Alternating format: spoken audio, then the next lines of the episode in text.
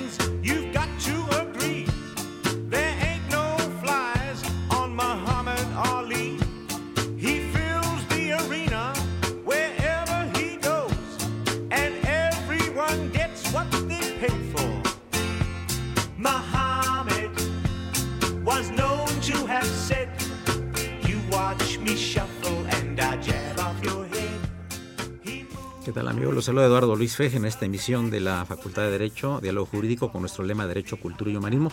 Felicitar a nuestro productor que nos trajo una, un magnífico, es un rock, ¿verdad? Que es Superman Negro, Mohamed Ali. Claro, tengo dos invitados muy distinguidos que tienen que ver, no con Mohamed Ali, pero que tienen que ver con el deporte. Un gusto recibir en los micrófonos de Radio UNAM al licenciado Jesús Chino y Lima, distinguido catedrático de Derecho Constitucional de la Universidad Nacional Autónoma de México, expresidente de la Confederación Deportiva Mexicana, subdirector del deporte de la UNAM, ex secretario general técnico del Consejo Nacional del Deporte Estudiantil Mexicano y tengo un currículum aquí. Me quedo Jesús, o te entrevisto o leo el currículum, tú me dices a ver qué. bueno, nos acompaña el licenciado Mundo Ruiz Velasco, licenciado en periodismo y también catedrático de la UNAM, expresidente del equipo de canotaje de la UNAM y colaborador de la Dirección General del Deporte Universitario, que además este, tuviste un programa aquí de radio durante muchos años, ¿verdad? Así es, tuve la oportunidad de trabajar aquí en Radio Universidad 15 años, sí. a partir de 1971. Ajá. Y en ese tiempo, en ese tiempo que estuve trabajando, hubo un evento importante aquí en México, que fue sede de la Universidad Nacional, que fueron los Juegos Mundiales Universitarios en 1979. Ajá.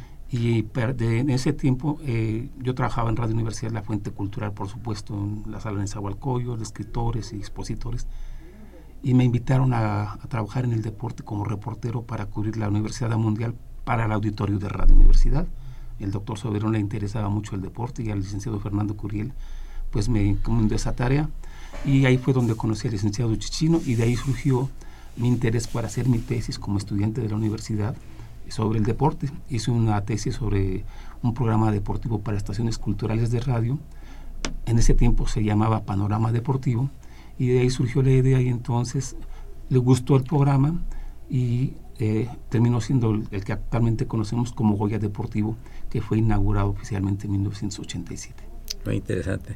Jesús, una larga trayectoria tu académica y obviamente en el mundo del deporte. Eres una gente que tiene mucho prestigio, eres muy reconocido nacional e internacionalmente. Eh, pues el deporte está, bueno, en, la, esencia y raíz del pueblo mexicano, ¿no? Desde el México prehispánico ya se ejercitaban, ¿no? Pero pues, ha devenido el deporte a través de los años y especialmente en el siglo XXI con una gran intromisión de las cosas políticas también, ¿verdad? Este, eh, ahorita tenemos eh, pues el problema de Rusia con relación al, al dopaje de ciertos deportistas.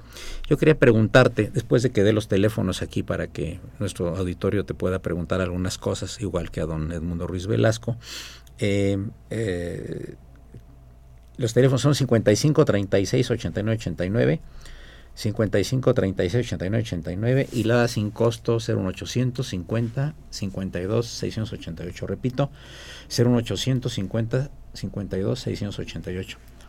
Esto del dopaje eh, no es nuevo, eh, lo hacen todos los deportistas. Eh, mi querido Lalo, primero pues agradecerte esta oportunidad, este gran programa y sobre todo pues en la forma que tú lo diriges con tanto prestigio y con tanta pasión universitaria. Gracias. Y pues también a los radioescuchas universitarios mi, mi agradecimiento por este tiempo que nos disponen. El dopaje pues data de hace muchos años, casi nació conjuntamente con el deporte. Eh, cada vez eh, que va avanzando el dopaje, pues la ciencia va interviniendo mucho en él y los deportistas cada vez quieren pues seguir rompiendo récords, seguir haciendo marcas y entonces pues forzan mucho su organismo. el organismo físico pues también tiene un determinado eh, momento de explosión, de desarrollo y bueno pues por ejemplo los, los rusos cuando se les preguntaba qué hacían para tener eh, atletas de alto rendimiento y tantos récords, pues ellos decían que era trabajo más trabajo, ¿verdad? Y bueno, hoy en día eh, creo que el deporte no es quien trabaja más, sino quien trabaja mejor, pero va acompañado muchas veces de sustancias tóxicas del dopaje. La Agencia Internacional, la pues es una lucha constante sobre esto ya desde hace muchos años. Sin embargo, pues eh, eh, yo diría que casi todos los países lo utilizan, ¿sí? Es difícil encontrar un atleta de alto rendimiento que no utilice el dopaje. En sus diferentes niveles o capacidades, eh, sí, muchos entrenadores, sobre todo entrenadores con más conocimiento científico, tecnológico, utilizan mucho el dopaje. Entonces, realmente lo que se está haciendo con Rusia, bueno, pues sí es un ejemplo ético importante, pero pues la mayoría de los países lo utiliza lamentablemente. Eh, en el canotaje del que usted fue eh, presidente del equipo, amigo Ruiz Velasco, ¿qué puede ser al respecto? No, no, no puede soslayarse que eh, el, el, dopaje o sea privativo de un solo deporte, como decía el licenciado Chichino. Eh, siento que en la medida en que avanza la ciencia, se hacen más complejos también los sistemas de, de, estimular a la gente. ¿no?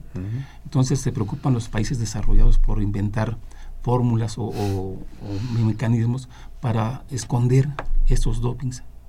Y en el canotaje no es la excepción. O sea, aquí hay formas tan rudimentarias que se dopa a la gente con un mejor y una Coca-Cola antes de una carrera. Ya. Y, se han dado muchísimos casos. Eh, desde y ese es indetectable. no, pues imagínese. Y el problema del, del, de esta pésima costumbre, porque además es el riesgo que conlleva esto, es que pues no hay los recursos ni los mecanismos suficientes para tener controlado esto que implica el riesgo de la vida misma, ¿no? Claro. O sea, por eso está prohibido el, el doping, porque implica que un atleta que no que no controla su, su desarrollo, su esfuerzo físico, pues puede tener un paro fulminante en cualquier momento. Y se dan casos, pero claro. recurrentemente. ¿no? Y por ejemplo, en el, en el fútbol, por ejemplo, que eh, pues ocurre también esto, es decir, los deportistas también ingieren, ¿no? ¿Cómo qué sustancias son las que estimulan que ustedes hayan escuchado? o conocido de ellas, más o menos. Aparte del mejoral con la Coca-Cola, estamos aquí haciendo propaganda en una estación cultural. La cafeína, por ejemplo, pues también, ¿Sí? después de varias tazas de café, pues también ya se, se presta dopaje, ¿no? Sí, sí. Resulta dopaje.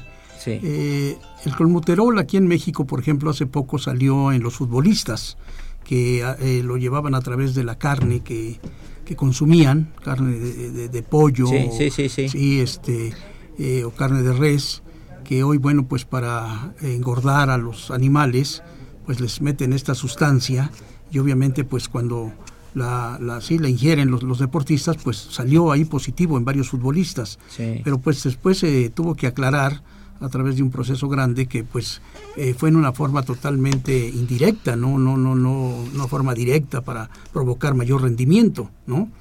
Eh, hoy vemos, por ejemplo, la hormona del crecimiento, este, pues muchos anabólicos que utilizan muchos deportistas y sobre todo lo que sí hemos se ha descubierto es que pues eh, la medicina varios este, médicos pues administran este tipo de dosis y por otra parte junto con los entrenadores deportivos Y por otra parte, bueno, pues también hay especialistas médicos que enmascaran estas sustancias para que no salgan eh, cuando vienen pues, los exámenes que, que, la WADA convoca a los deportistas, sobre todo de, de, calidad, de alto rendimiento. Pero esto cada día pues este, está más extendido. Eh, la WADA no ha podido controlarlo totalmente porque anualmente sale una relación de sustancias, que son bastantes, medicamentos que no se pueden utilizar, sin embargo, pues se busca otros eh, similares que no están clasificados para poderlos utilizar, ¿no? Y bueno, por ejemplo, sabemos cuando eh, Marce Spitz, el nadador de Estados Unidos, que ganó siete medallas y que, bueno, pues eh, en aquel momento eh, su dopaje fue extraer sangre y volverse a inyectar su propia sangre para oxigenarla, pero en aquel momento no era dopaje, de tal manera que pues él no cayó en esa situación y años después, pues confesó realmente cuál había sido la fórmula, ¿no? Eso fue en 72. Sí, aparte de, pues que son entrenamientos muy fuertes, muy intensivos, porque se entrenan 8 o 10 horas diarias, que es atenuante, pero no es suficiente. Entonces el dopaje siempre ayuda a, dar un poco más sobre esa situación. Y bueno, pues es lo que hacen. Este, eh, China, por ejemplo, pues también tiene un, laboratorios muy, muy importantes para eso, ¿no?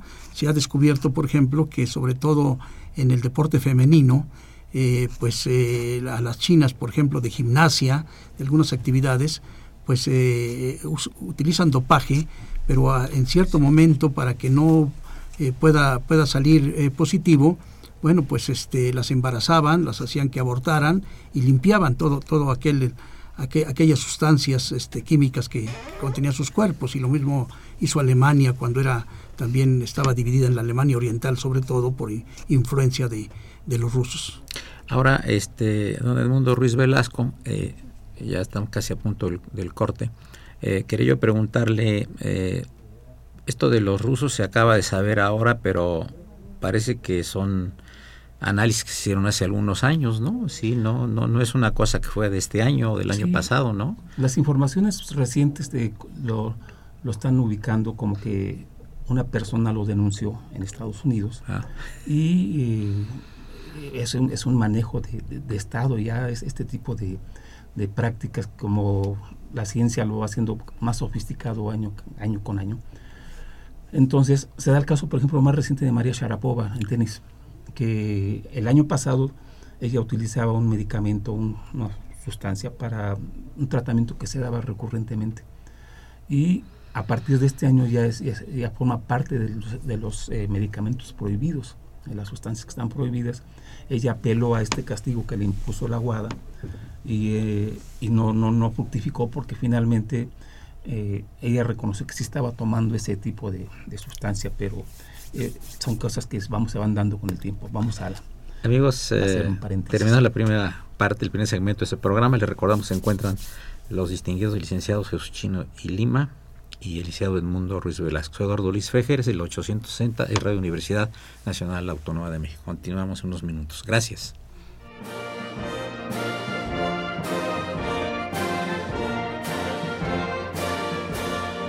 Su opinión es importante Comuníquese. Nuestro número 5536 8989. Del interior de la República 01800 5052 688.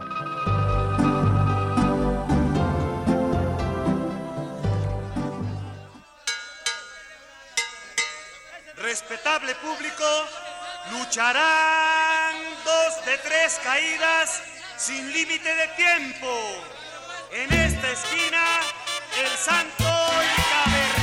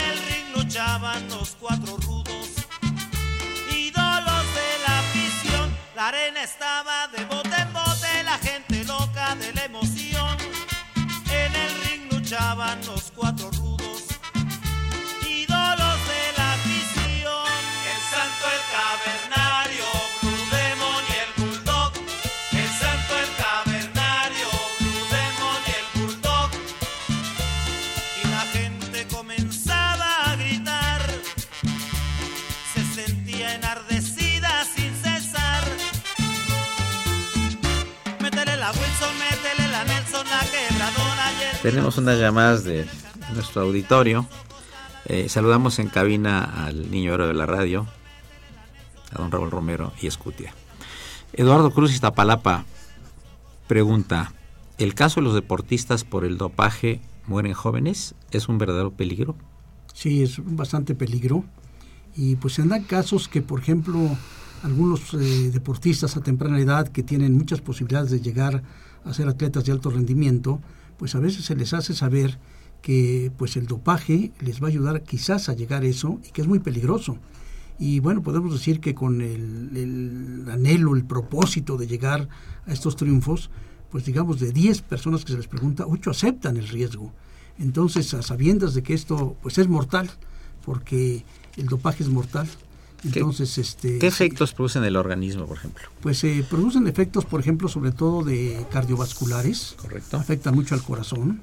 Este, por otro lado, pues, sube la presión. Sube la presión bastante, crece mucho el corazón y aparte de ello, bueno, pues también afectan a muchos organismos, ¿verdad? De tal manera que después tienen que someterse, pues, a ciertos tratamientos, operaciones eh, que finalmente, pues, los van eh, minimizando, ¿no? Y muchos deportistas han muerto a los 30 años, a los 35 años, eh, muy jóvenes, ¿no?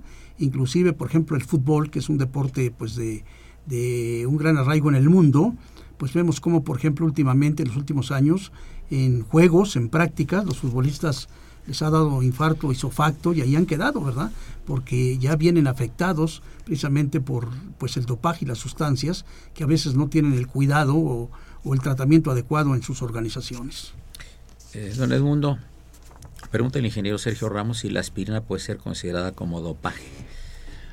Pues en, de alguna manera sí, porque son eh, mecanismos que utiliza luego la gente para tranquilizarse, para eh, tomar, por ejemplo, un, descanso emocional. Si tiene una molestia, una, jaqueca, un malestar, se toma su aspirina. Pero finalmente yo siento que sí es, es un riesgo, por ejemplo, el Comité Olímpico Mexicano y, la WADA misma prohíben y exigen en todo caso que, los atletas se, se mediquen, porque que deben de consultar siempre a su médico de cabecera para que no vayan a incurrir en, cuestiones innecesarias y que nos puedan llevar a una descalificación por tomar medicamentos que, están prohibidos. Eh, puede ser desde un aspecto muy simple, desde tomarse simplemente una vida energética, que son recuperantes y complementos, que a veces son innecesarias, pero a veces el desconocimiento, la ignorancia misma de, de los contenidos provoca que, caigan en ese tipo de, errores, ¿no? Y que les repercuten pues, en, cuestiones tan complicadas como eh, infartos o paros cardíacos. Claro. Eh, pregúntale a Fernando Almanza, Jesús, ¿por qué no se practica de manera oficial la gimnasia en las escuelas primarias? Eh, hubo una época en que la Secretaría de Educación Pública eh, quiso establecer eh, la práctica de deportes individuales y de conjunto más populares. Y digamos, en los deportes individuales, pues estaba considerado el atletismo, la natación, la gimnasia, los deportes de conjunto, el fútbol, el básquetbol, el voleibol. Y bueno, pues ha, ha, habido muchos problemas porque realmente la Secretaría de Educación Pública eh, pues no ha puesto toda la atención que realmente merece, sobre todo el deporte educativo, el deporte de la niñez, el deporte de la juventud, a tal grado que pues hace pocos años la Dirección General de Educación Física de la SEP desapareció. Ya no hay dirección de educación física mm. y los profesores que existían pues se tuvieron que reubicar en diferentes escuelas, no teniendo un programa eh, de carácter estatal, nacional, de tal manera que, bueno, pues la gimnasia es un deporte básico, importante, como el atletismo, por ejemplo, pero bueno, pues eh, ha habido ese tipo de problemas en donde pues el Estado mexicano a través de la SEP no ha puesto pues mayor atención y quizás la, federación correspondiente pues también colaborado para hacer saber pues este deporte tan importante que es para la niñez y la juventud. yo coincido con lo que dice el licenciado porque eh, efectivamente es un deporte básico la gimnasia, el atletismo, las mismas pesas, eh, son, son fundamentales en la metodología del deporte para poder adquirir resistencia, fuerza y habilidades varias que podemos desarrollar con la práctica en todas las disciplinas. ¿eh? Son de, eh, actividades básicas. Yo siento que en las, en las escuelas no se practica la gimnasia, sobre todo por el desconocimiento de los mismos maestros de, de lo que es la metodología del deporte. No es gente capacitada, no es gente preparada y el riesgo es muy alto. La gimnasia es un deporte que, tiene mucha técnica para desarrollarla y si la gente no se ha capacitado o no está preparada, pues eh, hacen bien en no tratar de, de, aplicarla, ¿no?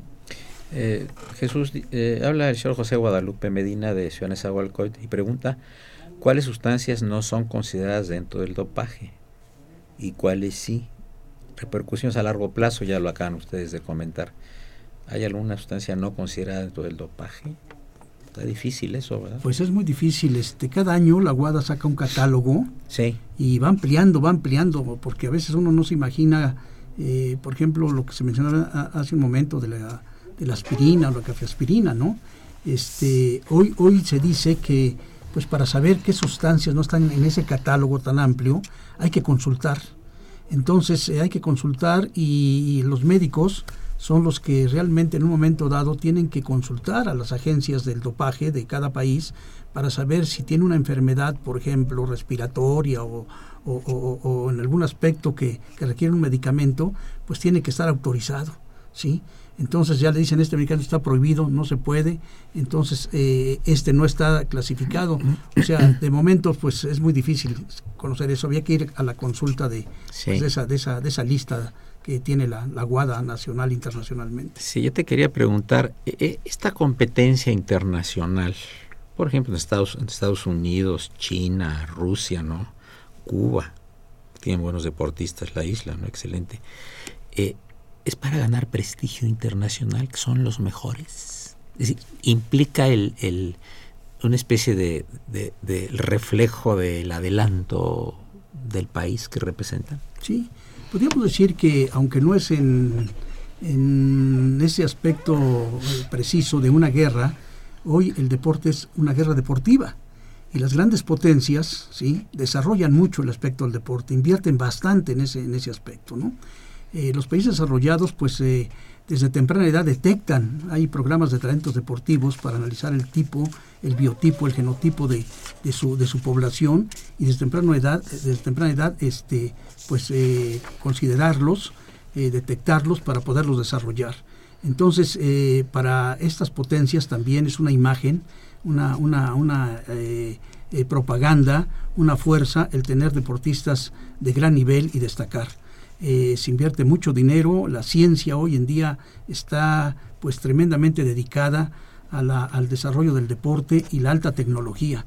¿sí? Vemos, por ejemplo, que ahora China, por ejemplo, ya está haciendo también pues eh, eh, grandes deportistas de temprana edad que pues le llaman deportistas de laboratorio, ¿no? Con, con grandes este, inversiones para poder desarrollar inclusive la genética, la genética ahora del dopaje, pues es lo última, el último grito que hay en este, en este desarrollo.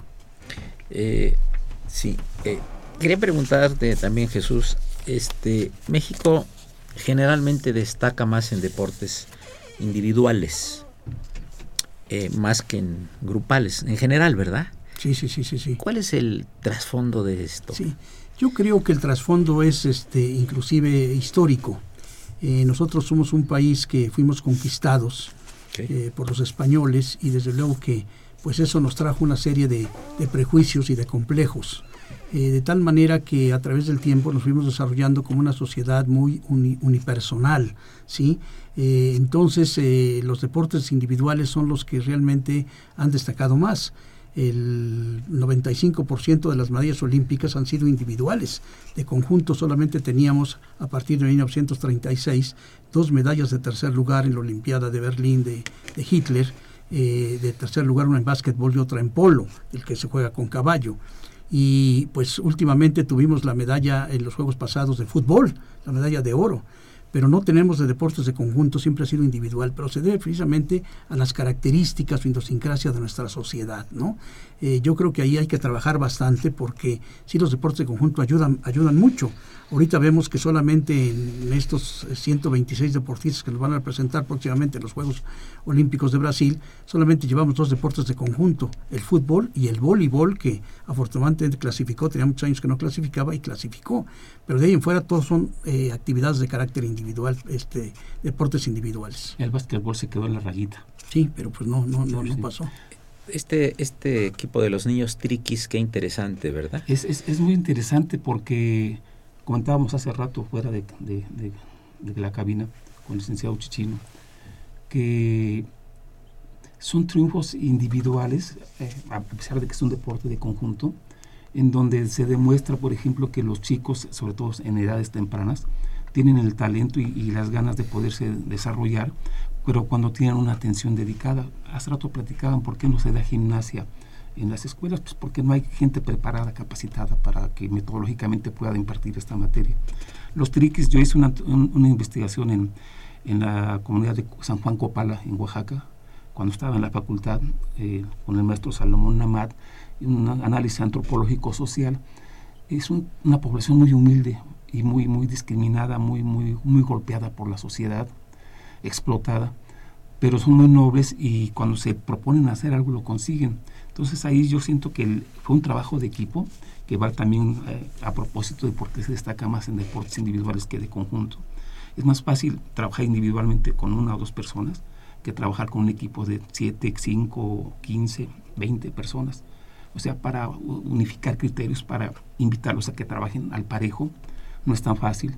Entonces estos triquis han desarrollado un talento y qué bueno para México y qué bueno para ellos, porque han proyectado a nivel internacional el deporte mexicano y, la, y, el talento en un deporte que ha dado, ha sido el que ha dado más resultados a nivel de, de, deportes de conjunto. Desde los principios eh, en los Juegos Olímpicos México había participado, en Berlín obtiene su medalla de bronce, pero ha estado en la rayita aquí en México, no, no recuerdo que un quinto, sexto lugar. Quinto lugar, quinto lugar en México. Y tenían una muy buena camada.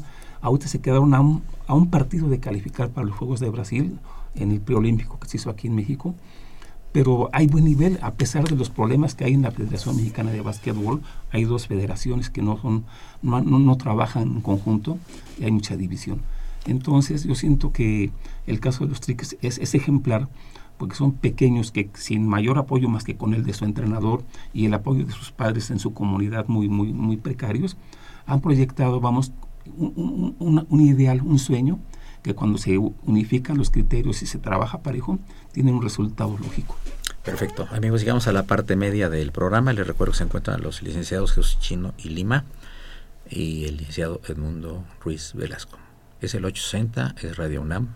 Continuamos unos momentos. Gracias.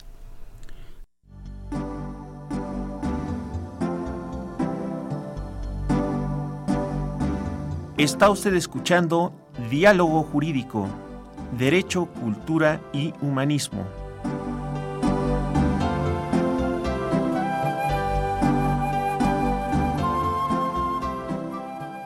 A través del 860 de AM. El alma mater del cuadrante.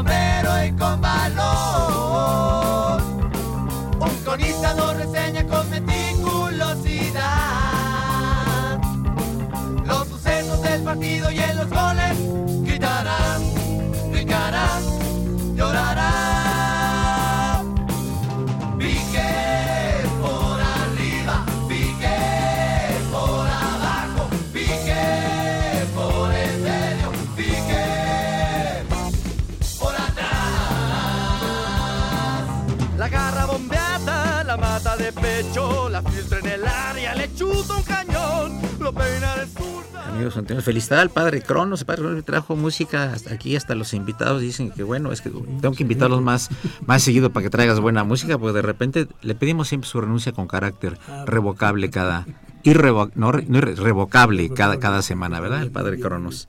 Eh, bueno, dos llamadas más del auditorio. Nuevamente vuelve a llamar el actor Fernando Almanza y pregunta esto. no es el caso de los presentes, querido auditorio. Pregunta el arquitecto Almanza. ¿Es correcto que hayan secretarios del deporte panzones? Pues realmente no, el, biotipo del, deporte, dirigente pues debe ser ejemplo también, ¿no?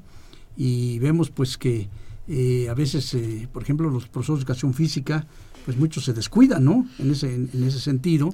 Los entrenadores también se descuidan mucho en, ese aspecto.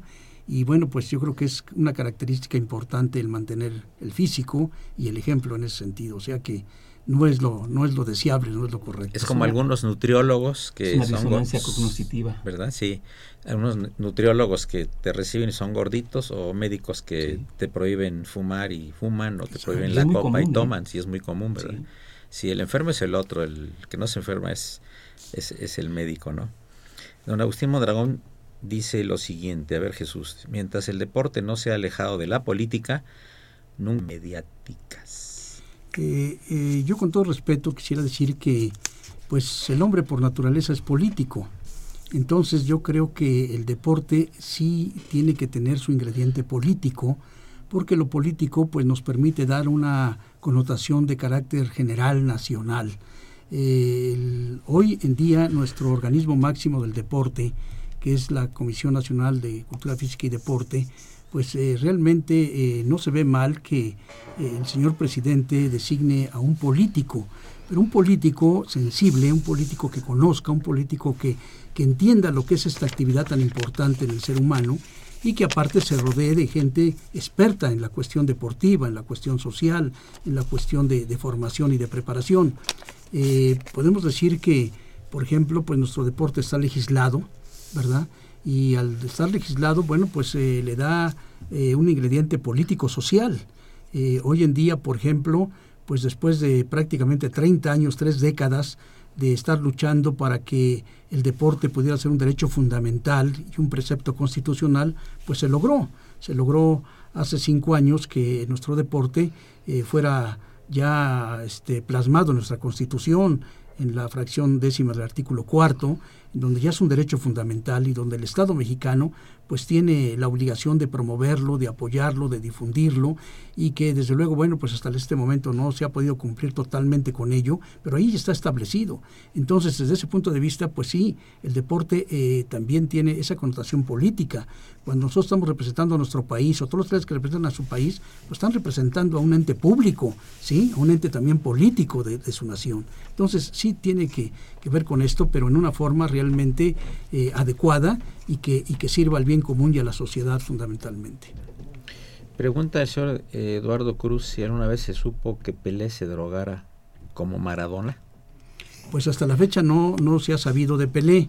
Eh, Pelé, pues eh, su trayectoria realmente ha sido muy limpia, no fue un protagonista de, de, conflictos como pues lo fue lamentablemente o lo ha sido Maradona. Este, sin embargo, bueno, pues tiene por ahí eh, una situación que no es en forma directa, pero sí uno de sus hijos, pues sí se, se dedicó a cierta adicción, ¿no? inclusive este, fue, fue detenido en ese aspecto, pero de Pelé pues no se, no, no se conoce que él haya eh, eh, sustraído sustancias tóxicas en ese aspecto cuando fue deportista. don Edmundo, este, ¿qué tanta carga histórica se tiene en México para que con alguna frecuencia se diga que, jugamos como nunca y perdimos como siempre. Hay una expresión, ¿no? Un poco fea, delicada, peyorativa para el deporte, habiendo tan buenos deportistas mexicanos. como siempre. Sí, y, viene además una especie de depresión colectiva, ¿no? Cuando, por ejemplo, si es en cuestión de fútbol especialmente, o un boxeador mexicano. El ejemplo más claro es ese 7-0 que le acaba de indilgar Chile a México en, la Copa ¿Nos puede, América. Nos puede, abundar en eso, por favor? Pues eh, es una frustración la que se experimenta, vamos, siendo un deporte de los más populares en el mundo. Y en México, vamos, a raíz el número uno. Sí, por todos los intereses que conllevan socioeconómicos, políticos y sociales es el que más llama la atención. Cualquier mundo, eh, cualquier persona conoce a Hugo Sánchez o conoce a, ahora al Guiñac, por ejemplo, en los Tigres eh, y los futbolistas más reconocidos del momento, pero no conocen la cuestión cultural o social que, nos puede también interesar. Pero vamos volviendo al tema de, las frustraciones en el deporte. Eh, lo estamos viendo ahorita con los Pumas en el fútbol. No están jugando bien porque cambiaron su plantilla y no ah, jugaron contra las Chivas del Guadalajara, jugaron contra Cruz Azul y en ambos casos sacaron buenos resultados. A las Chivas les ganaron con un autogol y al Cruz Azul, pues en un partido donde Picolín fue la figura, el portero de los Pumas, pues salvó al equipo de perder, pero eso también es trabajo, ¿no? Eh, a veces son injustos o, justos dependiendo del enfoque que se le quiera dar. Lo que pasa es que la gente cuando se apasiona, cuando se va más allá de lo que es el deporte como, como un ludus, entonces eh, lo, lo transforma y lo convierten como en un compromiso, eh, vamos, como lo único que tienen en la vida, como lo más importante. Y ahí viene la frustración. ¿Por qué? Porque cuando nos dan los resultados con un proceso lógico de trabajo, pues eh, la gente empieza a, perder la fe en lo que estaba, vamos, eh, interesada en, apoyar. Eh, yo siento que los, grandes fracasos, el maracanazo de, Brasil, el que en México tuvimos el aztecaso cuando perdimos con Costa Rica, ahora este de Chile puso otro golpe muy duro para la afición del fútbol, pero son partes, gajes del oficio donde se tienen que rescatar las, experiencias tristes para que no se vuelvan a repetir. Aquí yo creo que el caso de la selección mexicana en el fútbol, pues tuvo un resultado esperado que en cualquier momento iba a, darse. Por ese constante cambio de jugadores, nunca se tuvo un equipo base, no, no, no hay conjunción entre los mismos jugadores, y aunque ellos digan que sí están contentos con el entrenador, el entrenador se sale con la suya y los, y los directivos tienen la culpa por sostener a, a, a, costa de lo que sea ese proceso de trabajo ilógico, de, no tener una, una alineación estable. Pero regresando al aspecto histórico, que es el que me gustaría que también abundaras un poco tú, porque este, eh, pues tal parece que, por ejemplo, cuando se juega México con eh, países eh, considerados de menor cantidad de población y nos ganan, se arman unas broncas, nos ganó Francia, nos ganó Alemania, pero cuando gana un equipo del Caribe, ¿no? De alguna isla de allá por allá. ¿Cuál es tu opinión, este Jesús? yo, yo creo que eh, el deporte mexicano no ha logrado tener una, una organización adecuada en cuanto a nuestro desarrollo socioeconómico y cultural que tenemos. Yo creo que el deporte está más abajo del desarrollo del país. ¿A qué se debe esto? Bueno, se debe fundamentalmente a que la mayoría de las organizaciones deportivas no tienen una planeación adecuada. No hay planeación, no hay programas adecuados de acuerdo a, los lugares que, y, a los atletas que se está atendiendo. De tal manera que, por ejemplo, muy pocos conocen el Programa Nacional del Deporte de la CONADE. ¿sí? El presidente de la República hace dos años a través de un decreto, dio a conocer el Programa Nacional del Deporte 2014-2018 eh, y casi nadie lo conoce. Pero lo peor no es que, nadie, casi nadie lo conoce, no lo aplica la, el organismo, el organismo este, eh, responsable de esto que es la CONADE. ¿sí? Nuestras federaciones deportivas pues también no tienen una planeación adecuada, organizativa, metodológica, eh, social, económica, que, pueda desarrollar los deportistas. Nuestros deportistas generalmente que tenemos y pues algunos con grandes facultades, grandes talentos, se dan a través de la sociedad, se dan a través de la familia, no de las organizaciones. Quien realmente los respalda y los desarrolla son las familias, son ellos mismos. De tal forma que nosotros necesitamos un programa en donde eh, haya varios factores, porque el deporte es multifactorial. Por un lado, que haya una organización adecuada al desarrollo social, económico, cultural de México, a nuestra idiosincrasia, a nuestro biotipo, a nuestros climas. este, eh, por otra parte, que pues haya, por ejemplo, las instalaciones adecuadas. Por ejemplo, en México el 97% de nuestros entrenadores son empíricos y espontáneos, eh, mi querido Lalo.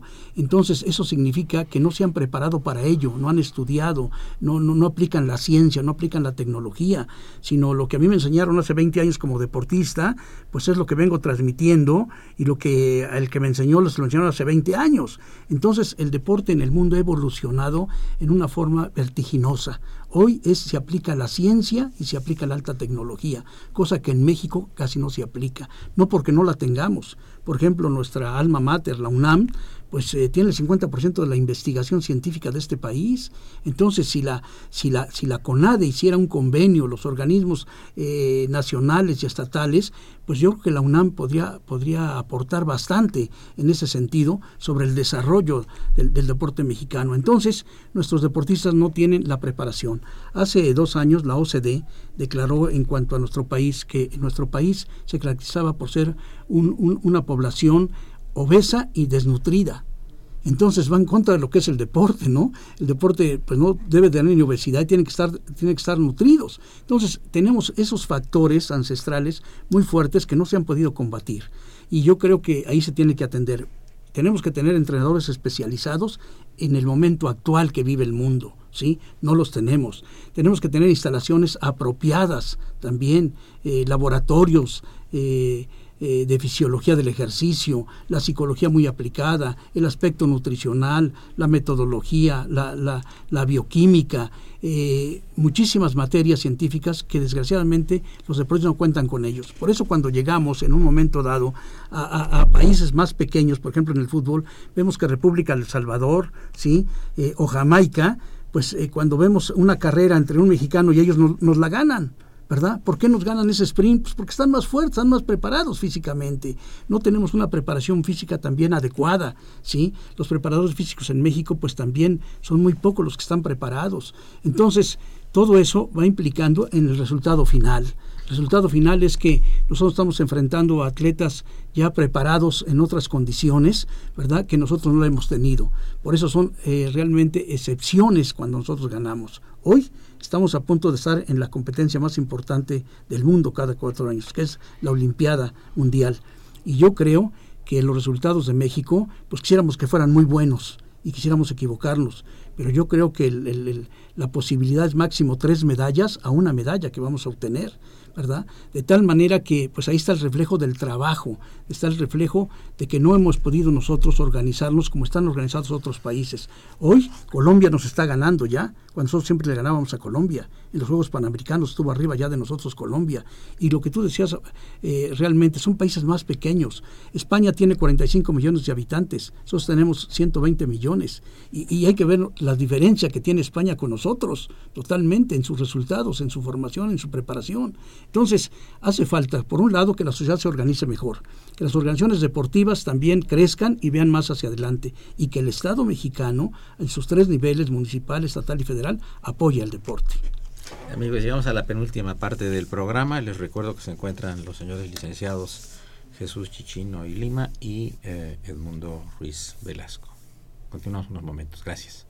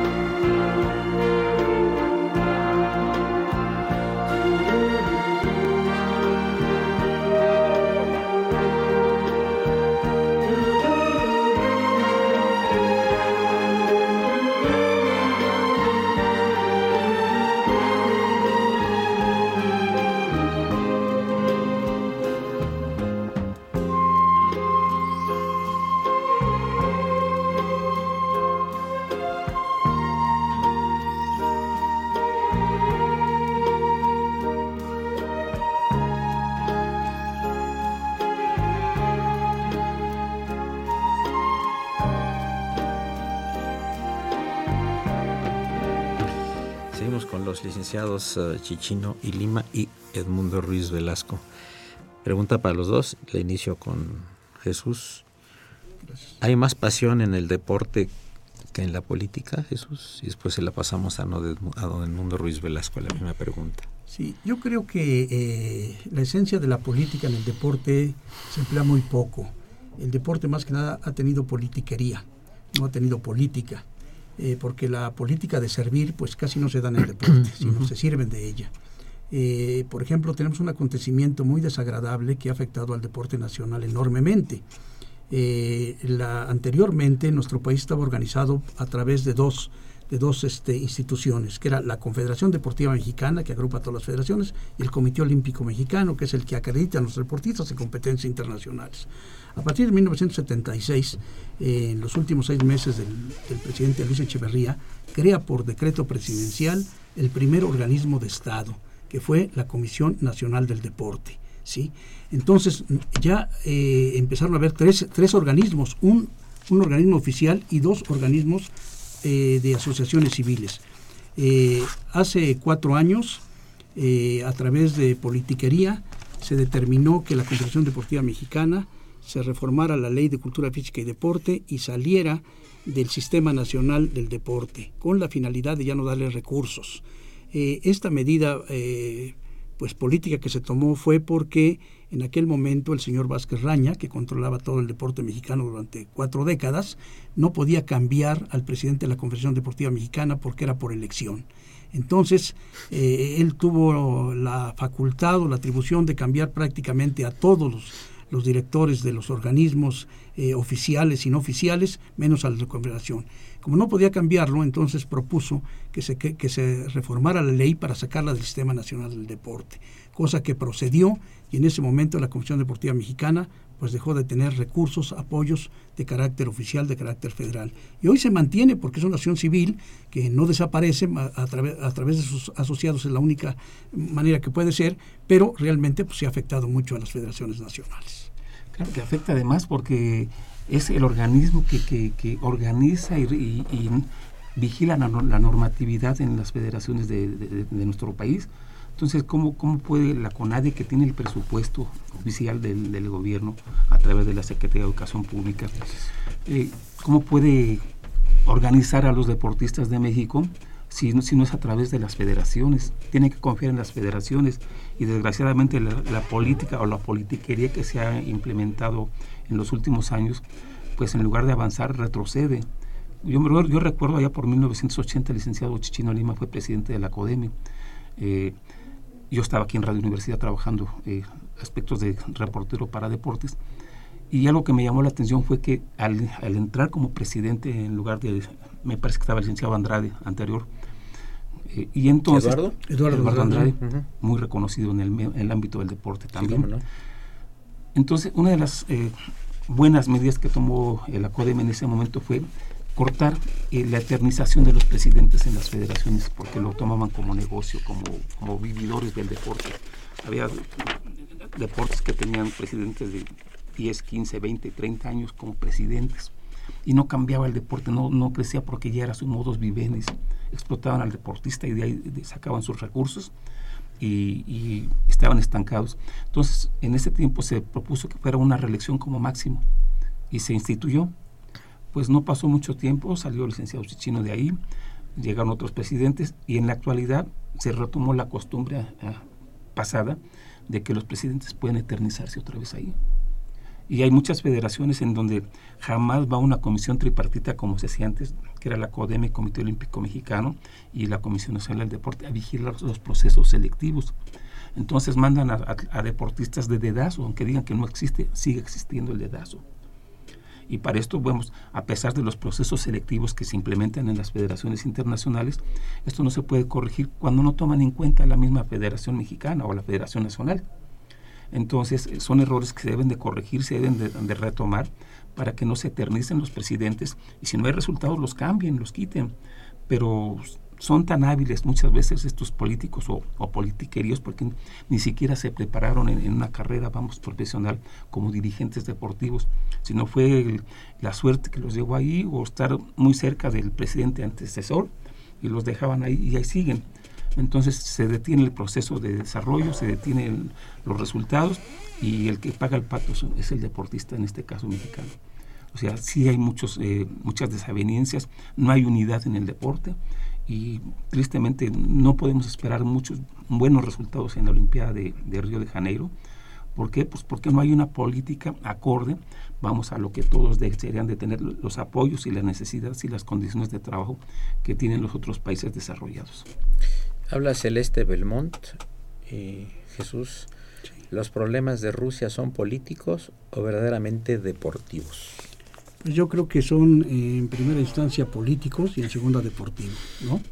Porque pues siempre ha existido esa controversia entre las potencias de Estados Unidos y la Rusia antes de la Unión Soviética y bueno pues vemos un antecedente cuando vino el boicot cuando fueron los juegos en, Rusia que no asistió a Estados Unidos cuando fueron los juegos en Estados Unidos en Los Ángeles no asistió a Rusia entonces ya existe pues un antecedente ahí fuerte en ese aspecto porque el dopaje pues está en todos los países en todos los países no nomás Rusia no entonces yo creo que es en parte político y pues en parte deportivo. Entonces eh, ¿cómo ves entonces tú hacia futuros ya para terminar el programa faltan un par de minutos Jesús el futuro del deporte mexicano. El futuro del deporte mexicano en nuestra opinión es incierto es incierto porque se requiere que primero nuestro gobierno ah, designe a una persona adecuada, ¿sí? que cubra el perfil realmente de un alto dirigente político, administrativo, social, cultural al frente del organismo. Y dos, que también la sociedad mexicana se organice y también la sociedad mexicana pues eh, pueda disfrutar de ese derecho que tiene constitucional, pero que también participe y exija. De tal manera que necesitamos pues organizarnos en todos los niveles para que realmente el deporte mexicano pues pueda tener lo que realmente merece nuestro país. Muchas gracias. ¿Y don Edmundo? Pues sí, eh, yo siento que el futuro no, no es nada, eh, nada prometedor, pero yo siento que sí se, se debería de buscar ya unificar criterios, trabajar eh, con un fin común, que sería el desarrollo de, del deporte a nivel social, cultural, sin dejar de lado la cuestión política, económica y social, pero apoyar a las clases que, que lo requieren para buscar mantener una armonía deseable en todos los estratos sociales y que el deporte encuentre realmente apoyos y gente preparada en el ámbito del deporte, no no no no que lo tomen como trampolín nada más para para escalar a un puesto, un cargo político, ¿no? sino que sean profesionales del deporte los que puedan dirigir esta actividad y a partir de esto que, se vaya hacia abajo una estructura lógica también con todas las entidades eh, que, integran nuestra república y ahí los institutos del deporte o los clubes, las asociaciones que unifiquen sus criterios para hacer un programa único del deporte. Muy bien, pues amigos, llegamos a la parte del programa. Muchas gracias, eh, maestro Jesús Chino Lima no leí tu currículum porque, hijo, le maestro dice, no, pues digo, me tengo que tardar tres programas, sí, pero tienes un prestigio nacional, internacional y como académico, pues ampliamente reconocido. Bienvenido a los micrófonos de Radio UNAM, en particular al programa de nuestra facultad. Muchas gracias. Don Mundo Ruiz Velasco, te regreso aquí a casa después de algún tiempo que no venía usted. Bienvenido nuevamente. Un gusto y muchas gracias por la invitación. Muchísimas gracias. Una operación de don Crescencio Suárez Blancas, a quien le agradecemos su conducción. La imagen siempre grata del padre Cronos, don Francisco Trejo, que hoy sí no le pedimos la renuncia con carácter eh, revocable porque trajo muy buena música. Eh, eh, asistentes de producción, Raúl Romero Escuti, el niño héroe de la radio, y Bolívar Avilés, el liberador de la cabina. Soy Eduardo Luis Fejer, la mejor de las tardes. Continúen con la programación. Esto es Radio Universidad Nacional Autónoma de México.